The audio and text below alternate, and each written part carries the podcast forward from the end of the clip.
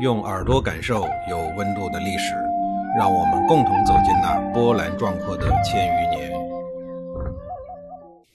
上一节里，我说到了周须成功的忽悠了陈国、蔡国，外加宋国出兵联合攻打郑国。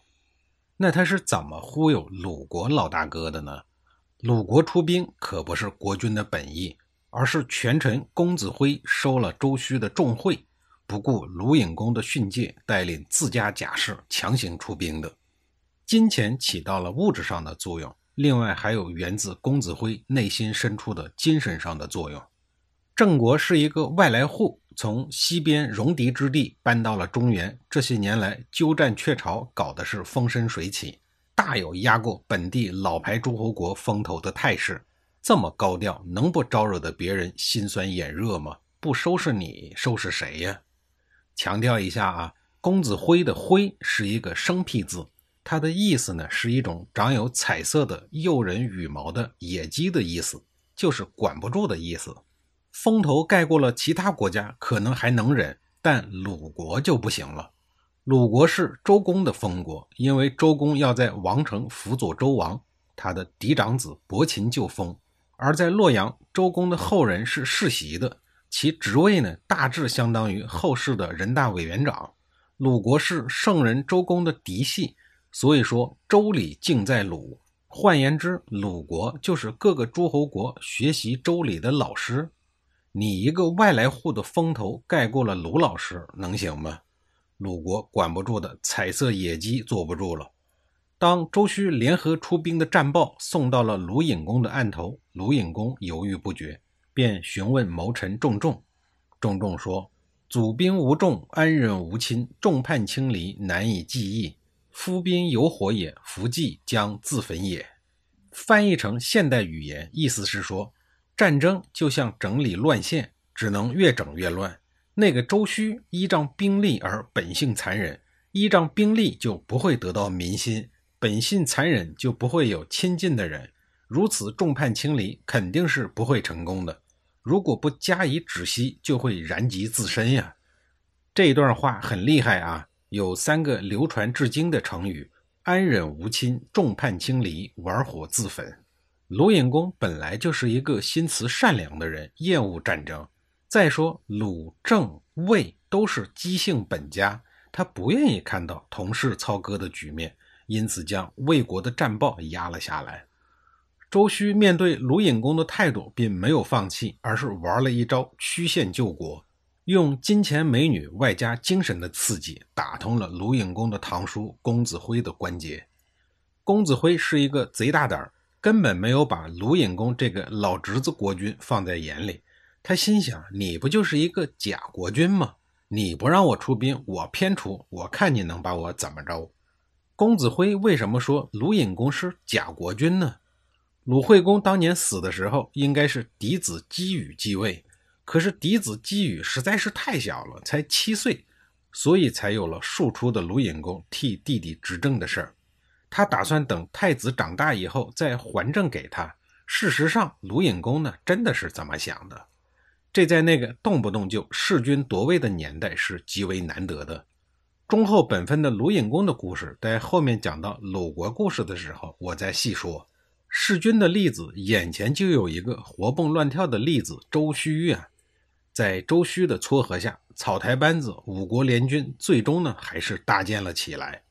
宋国为公爵，级别最高，在志在必得的宋商公的带领下，五国联军将郑国的首都东门围的是水泄不通，所以这次战争又被称之为东门之役。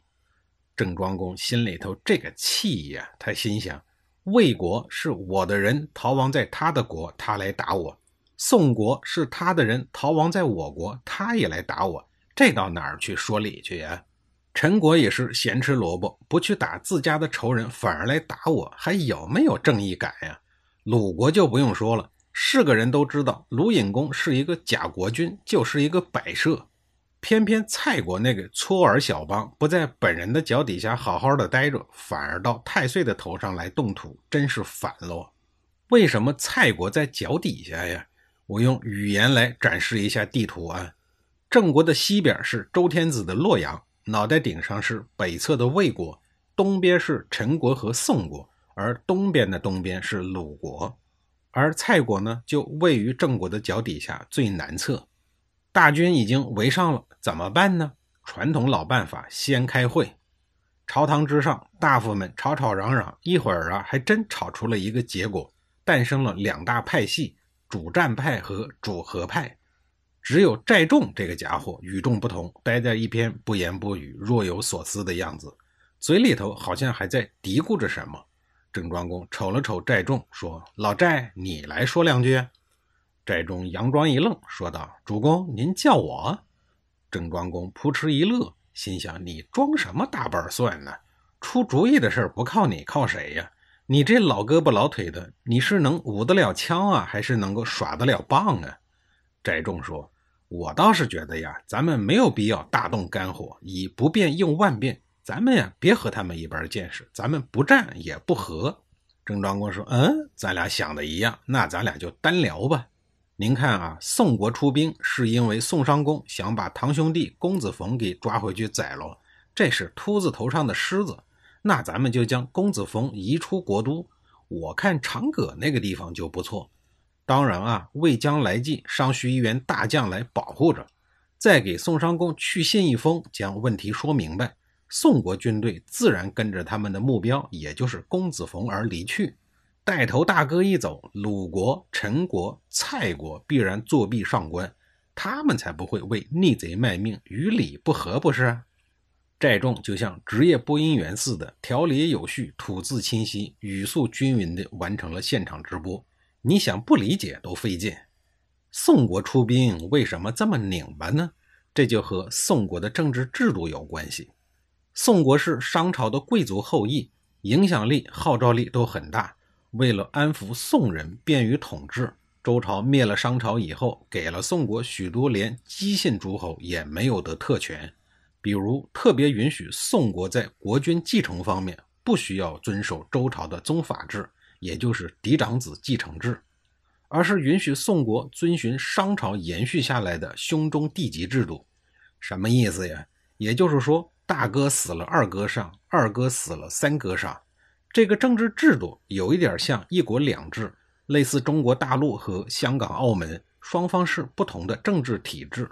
所以，宋国对周王朝来说不是百分之百的臣下，而是有宾客的意思。那么，当大哥、二哥、三哥这一辈人都死光了以后，让谁的儿子上呢？很简单，谁的拳头硬谁上。于是内斗不可避免，杀戮屡见不鲜。无数次的杀戮之后，血淋淋的教训让宋国上下深感兄终弟及这个制度有巨大的弊端。不但王室受不了，大臣受不了，人民也受不了啊。于是又改学习周朝的宗法制。终于，宋国政权的过渡得到了宝贵的平稳。到了宋宣公这一辈不知道哪根神经发生了错乱，偏要复古，在临死之前没有将国君的位置传给自己的儿子，而是传给了弟弟宋穆公。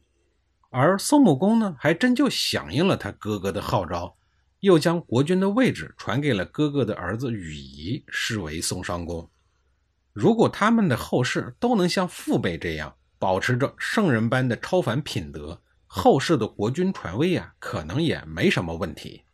可是大家知道啊，这个世界上圣人比国宝还要少，所以到了宋商公这一位没有圣人品格的国君之后，宋国就出现问题了。在宋商公的意识里，他可不想等自己死了以后，把国君的位置让给自己的堂兄弟，也就是叔叔宋穆公的儿子公子冯。宋商公一心想着等自个儿死了以后让亲儿子继位，这样一来，堂兄弟公子冯就成为了自己儿子的政敌，追杀公子冯为亲儿子继位扫平障碍，就成了宋商公一生矢志不移的政治目标。堂兄弟宋商公处于国君高位，公子冯自然无力对抗，只能出逃到郑国寻求政治避难。而郑庄公认为公子冯是一颗削弱宋国王室的重要砝码，自然是精心的保护。这就是宋国在未来的十年里打了十一仗，其中十仗都是和郑国死掐的根本原因。在寨众分析完了周须组织的草台班子的情况以后，郑庄公也不甘示弱地说出了他的高招。至于是一个什么高招，下一集里我再给您详细的讲述。